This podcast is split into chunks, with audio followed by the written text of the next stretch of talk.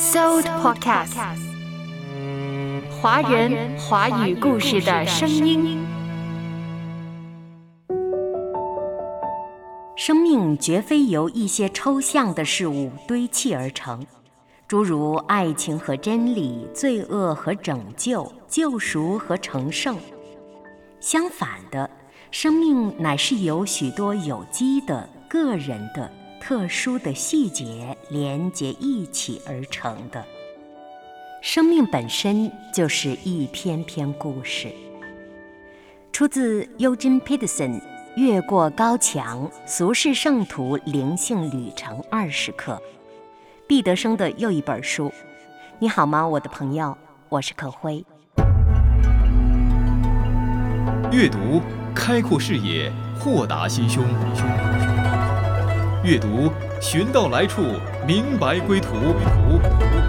在阅读中，看见不一样的世界，遇到更美好的自己。林可辉，阅读世界。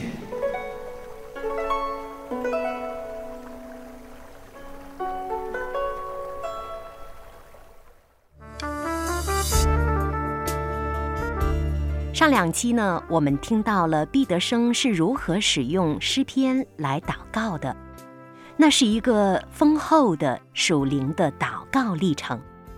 那么今天走进的这本书二十篇的灵修课程又是讲什么呢？大卫讲到的就是大卫的生平。我们读完这二十个故事，会感觉到。原来圣经当中的大卫是这么贴近我们每个人自己，他是一个有血有肉的灵性体，他可不仅仅是圣经当中的人物，似乎只供远望不可亲近。其实大卫身上的特性，你我他每个人的身上都有，因而呢，毕德生选择从大卫的身上折射出每一个人性的特点。二十篇灵修的课程，关于大卫的二十个故事，每个故事都是圣经当中的名篇，在你我身上也许就是日常经历。越过高墙，俗世圣徒灵修旅程二十课，我们跟着这本书，可以真实的走进很有活力的大卫，犯罪的大卫。在俗世当中不忘照命和上帝的大卫。本书的题目《越过高墙》是出自诗篇的十八篇二十九节，表达的是大卫那种充满活力的灵性生活。毕德生牧师在解释灵性生活时特别提到说。就是借着神的灵引导和所赐的活力，因而可以活在神的面前。在我们的传统当中，只要了解圣经当中大卫的故事的呢，都会觉得大卫是一个卓越的领袖，也就是刻意的把他夸大了。还有的人了解撒母耳记的历史场景，会觉得。大卫在道德上有许多失败和缺失，用今天的眼光批判他。不管是过度美化，还是过度把大卫的故事平面化为德育训诲，都是不正确的，都是忘记了神参与在这个人生命的细微事中的重要背景。在我们的属灵传统当中，很重视抽象的大道理。一般情况下，对于故事的细节会忽略，所以说我们常常会忽略神的恩典正在我们的日常生活中显现出来，所以我们常常会用属灵的或属世的二分法看人看事，而毕德生非常反对这种看待事物的方法，在《越过高墙》这本书当中。他不仅介绍了大卫有血有肉的灵性面孔，同时他也提供了叙述的架构，从故事的发展当中，让我们明白人世间人性是多种多样的。但是不管什么样的人，不管什么样的事物，每一个的背后都是和神息息相关的，万事万物都和造物主不容分割。纵观这本书《越过高墙：俗世圣徒灵性旅程二十课》，你会看到毕德生牧师的属灵神学，其实主要体现在三个方面：它是本于圣经的，对于人性是深刻剖析的，并且呢是以叙述为两者之间的通道的。下面呢可会就具体介绍一下毕德生这别树一帜的属灵神学特色。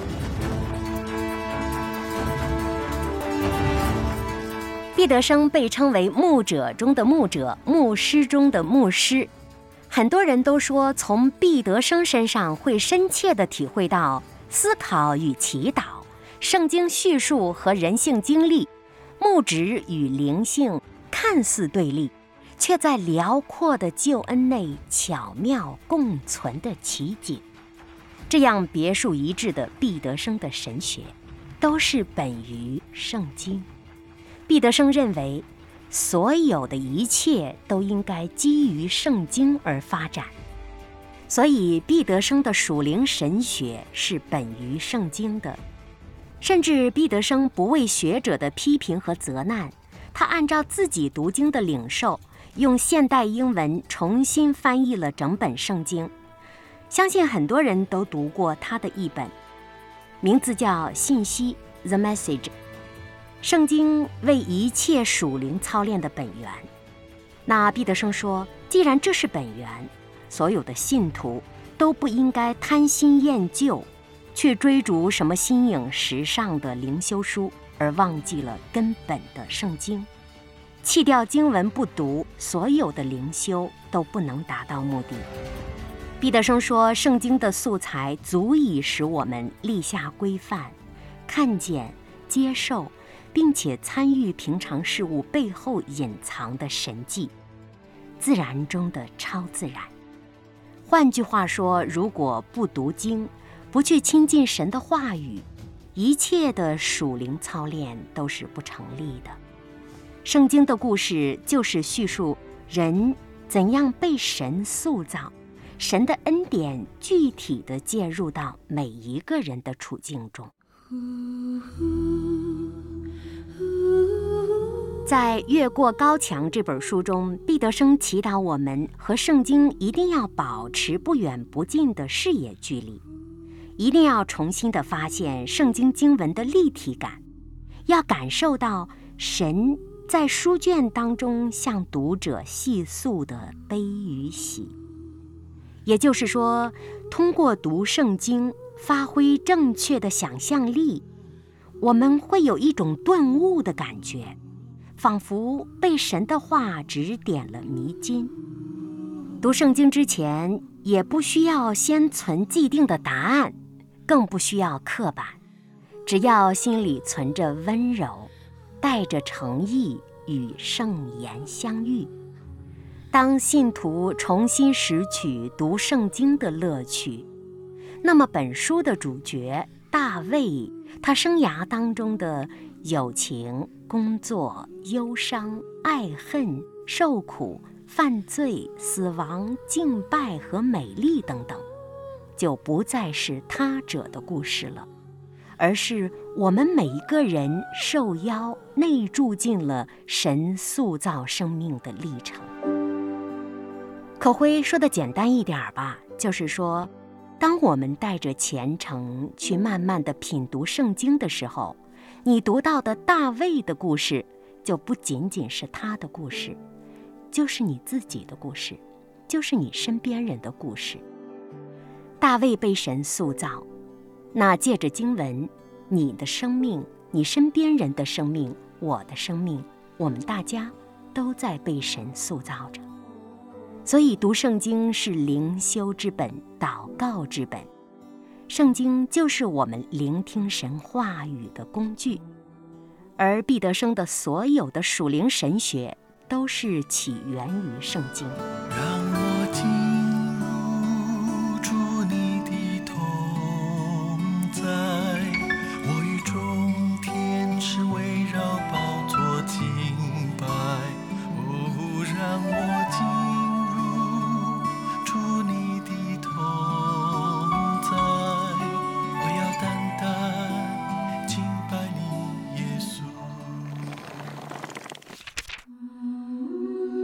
如果用第二个词来概括毕德生的属灵神学，我想深剖人性很合适。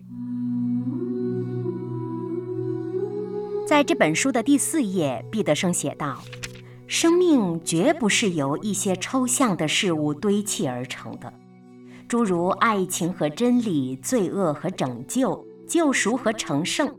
相反的，生命乃是由许多有机的、个人的、特殊的细节连在一起的。”就从这段话，我们就看出了毕德生对人性有着敏锐的洞察。他曾经在课堂上提醒学生：“你们千万不要因为发现了人性的邪恶而震惊，因为真实的人性并不是无血无肉、超然世外的修道者。真正的提升灵性，真正的修道，是应该在这真实的生活中，在这充满罪恶的世界上。所以说，毕德生多番的形容在世的灵性。”大卫的故事就使读者感受到了人性是充满邪恶的，人性是立体的。就像刚刚所说的，对于大卫过度的夸赞或者过度的贬低都是不正确的。在上帝的眼中，大卫是活生生的；在毕德生的眼中，大卫是充满立体的形象。所以在这本书中呢，毕德生借助大卫的故事向我们指明了。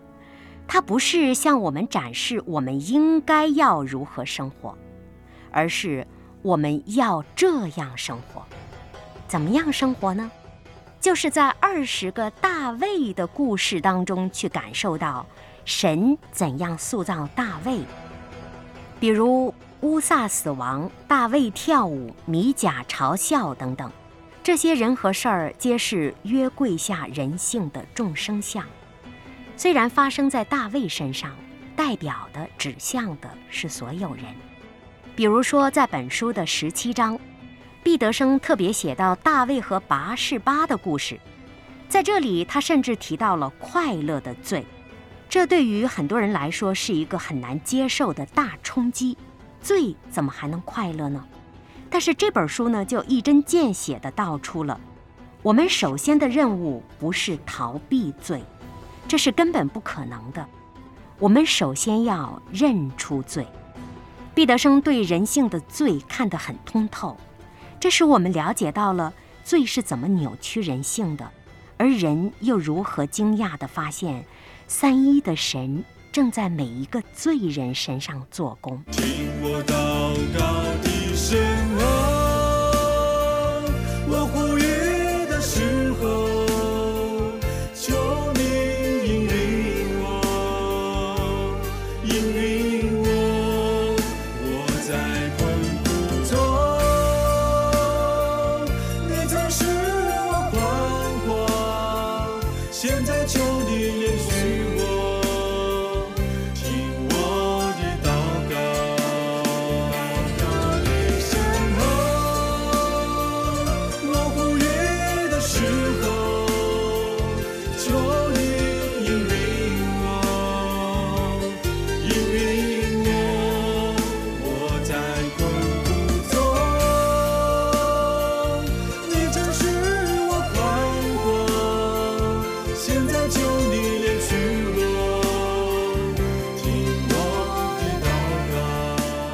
现在收听的是《阅读世界》，今天走进的是灵修大师毕德生的另一本书。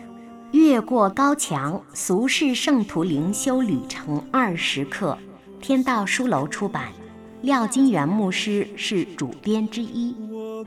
如果说我们纵观整本书，能够看出毕德生的灵修神学的三个基本：第一，应该是本于圣经；第二，应该是深刻的剖析人性；那第三点呢？毕德生特别喜欢用故事来叙述。铺陈神的真理。毕德生认为，故事是神向我们启示的主要的方式。他觉得故事具有塑造性。每个人的生命历程不是统计数字，也不是个案历史，而是丰丰富富的、充满细节的故事。本书的主角大卫的故事就是这样的应用在我们基督徒生命的经历当中的。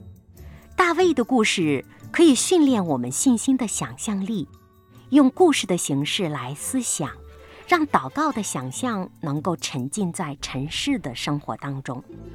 毕德生在自己的课堂上常常鼓励他的学生们一定要多看小说、多读诗歌等等。而他本人呢，特别喜欢俄国的文豪陀思妥耶夫斯基的作品。毕德生认为，妥氏的作品是他牧养的导师，因为陀思妥耶夫斯基的著作当中对人性的描述可谓是淋漓尽致。这个形容很准确。以后的阅读世界中，我们可能走进妥氏的《卡拉马佐夫兄弟》啦，《地下室手记》啦，《罪与罚》《穷人》等等作品。你会发现，用文学之笔也可以把人性刻画的那么鲜明。好了，说回毕德生，说回本书，以大卫为主角，用故事来铺陈神的真理。越过高墙，俗世圣徒灵性旅程二十课，简称“越过高墙”吧。当然，这本书原名叫《俗世圣徒》。我是你的好朋友可辉，我们继续走进这本书，走进大卫的故事。在毕德生眼中呢，故事是神向我们启示的主要方式。圣灵对于文学方式的选择，就是用故事。比如，大家翻开圣经。我们基本上从头到尾都可以读到故事，圣经就是用故事的形式写成的。圣经的故事里虽然包含了其他的文学形式，比如说家谱、讲道、祷文、书信、诗歌、箴言等等，但是这些文体呢，也是借着故事穿插其间的，使得整本圣经更显得错综复杂，充满丰富的情节。比如，摩西在讲故事，耶稣在讲故事，四福音书的作者也在通过故事传达好消息，并且圣灵也将故事编织在这浩瀚而神圣的文学架构里，借着神所选择的方式，将圣父、圣子、圣灵显给我们看，好让我们认识他。就是通过故事，我们认识了天父。认识了圣子，也认识了圣灵。用故事的形式来写属灵书籍，原因是因为毕德生从小就喜欢听故事，而他的母亲呢是一个很会讲故事的人。关于大卫的故事、圣经的故事，都是他儿时在睡前听母亲讲的。母亲的教导使他终身难忘。后来在著作当中也用故事的形式来铺展情节、铺展人物。那在本书当中，一个个故事当中的主角自然都是大卫了。应该说，在整本圣经当中，大卫的故事是很被广泛述说的。当我们讲说或者是聆听大卫的故事的时候呢，我们无形中就会接受神。用他的故事来启示我们。实际上来说，其实每个生命本身都是一篇故事，有开始、结局，有剧情、有人物、有冲突，也有解决。所以，就像开篇所言，生命绝不是由一些抽象事物偶然堆砌而成的，它都有神圣的美意。故事的形式向我们揭示。用故事的方式来告诉我们自己是谁，别人是谁，如何长大成人，我们这一生将如何度过。故事是描述我们生命最合适的方法。其实，故事都点出了那些隐秘却又关键的细节。当我们去读圣经故事的时候，在欣赏多姿多彩的举止、动作、语言的时候。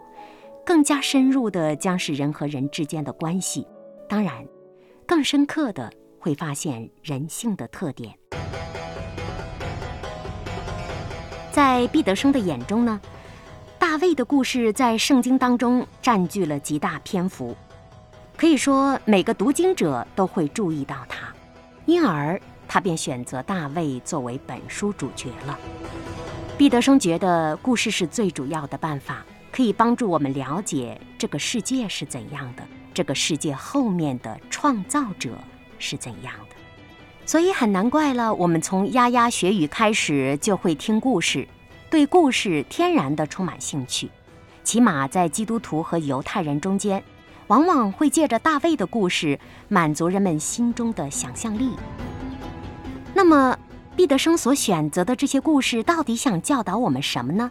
很明显，从二十章的标题就能看出来了：关于危机，关于父母、兄弟、爱人。自尊、屈辱、背叛、死亡、公义等等，这些关于大卫的故事，何尝不是关于你我他的呢？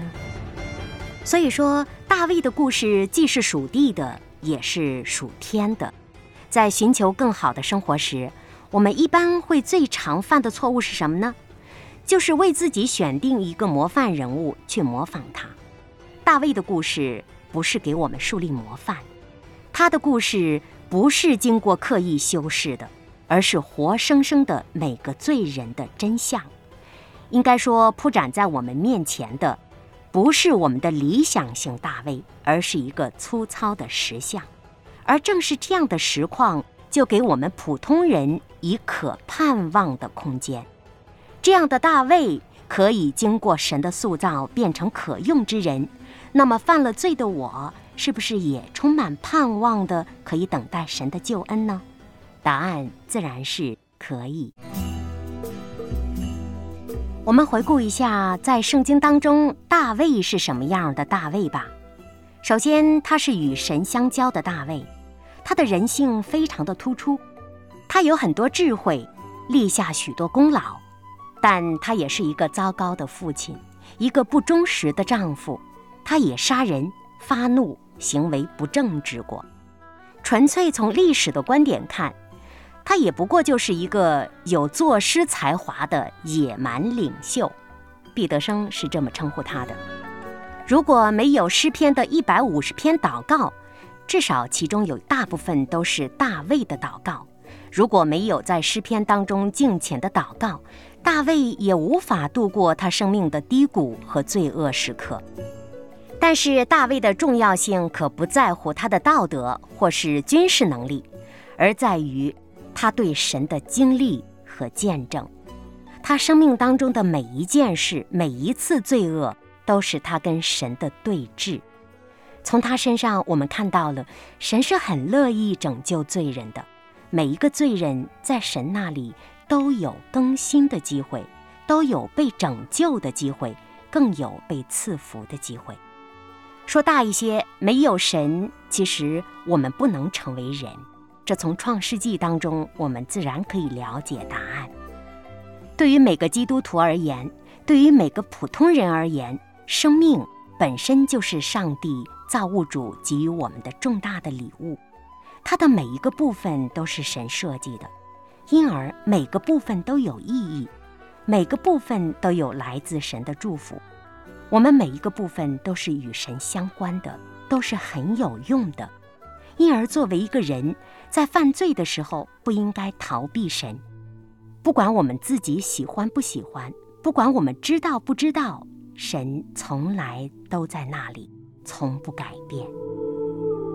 我们可以拒绝跟神来往，也可以假装神不是我们的设计者，这个世界没有神。神更加不是我的供应者和立约者，但是，当我们拒绝神，我们的人性就变得欠缺不足，我们的生命也会逐渐的消失和枯竭，因为上帝是生命之源，不是吗？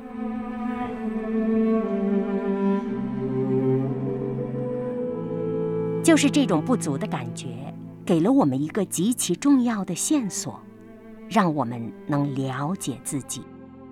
我们经常察觉到我们缺少，或者是需要某些东西。我们不完全，我们是不完全的人。这不完全的强烈感觉便存于人类，可以说是人类所特有的。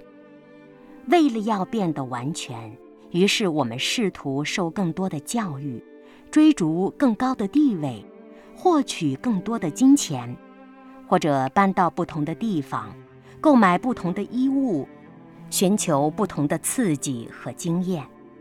但事实，这些都不能满足我们的需要，也不能把我们从不完全变得完全。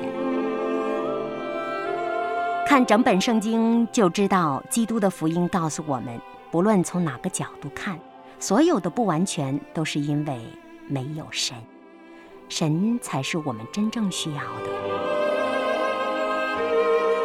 当我们去看这二十个关于大卫的故事，我们就会看到，金钱、权力、军事、女性、子女等等，都不能让大卫感到真正的满足。也不能让他真正的完全，而当他学会再次回到神的面前，对神充满饥渴的时候，他的生命就找到了真正的活力。最终，大卫靠着神的力量，胜过了一个又一个试探，关于女性的试探、权力的试探、安全感的试探、名声的试探等等。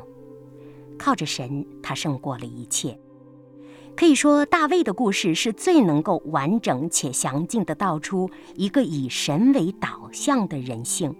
他也道出了神是怎样塑造一个平凡的生命来荣耀他的。读这本书的时候，你会从二十个故事当中发现，我们自己身上有大卫的影子。大卫可以在那故事当中得到神的拯救，我也可以。我们每个人身上的故事都隐藏着神的救恩。若仔细发现，每一个人身上也都有大卫的部分。神啊，不要因我的过分丢弃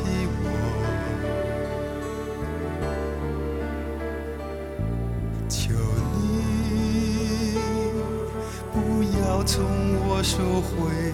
你的生命。越过高墙，俗世圣徒灵性旅程二十课，毕德生所著，廖金元等主要负责编辑。这本书向读者指引的可不是一个登峰造极的大卫，至少在灵性上不是，却是一个真真实实的大卫，在不同的处境当中，在不同的罪恶当中。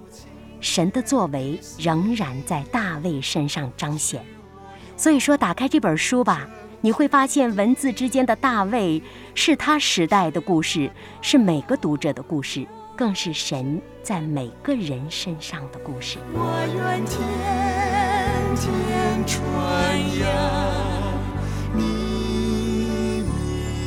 下期可会想邀约廖金元牧师一起共谈本书。我们想谈谈外王事功等于一生的成败，也期待大家跟可慧一起先来读读《撒母耳记》的上下到《列王记上》的二章，先来了解大卫的一生，再走进这本书，你会有更深刻的体会。再会。为我造清洁的心，是我的证据的。是我的救恩之乐，我愿天天传扬你名。